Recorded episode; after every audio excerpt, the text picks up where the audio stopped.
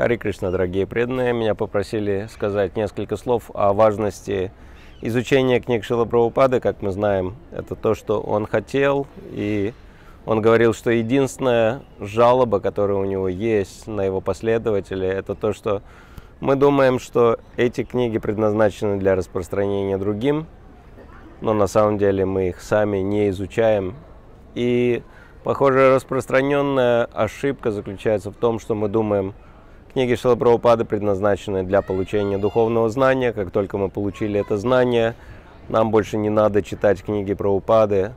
Но смысл намного э, глубже, потому что, как он сказал, все, что все самое лучшее, что во мне есть, я вложил в свои книги, и поэтому мы изучаем его книги для того, чтобы получить непосредственное личное общение с Шилой Прабхупадой.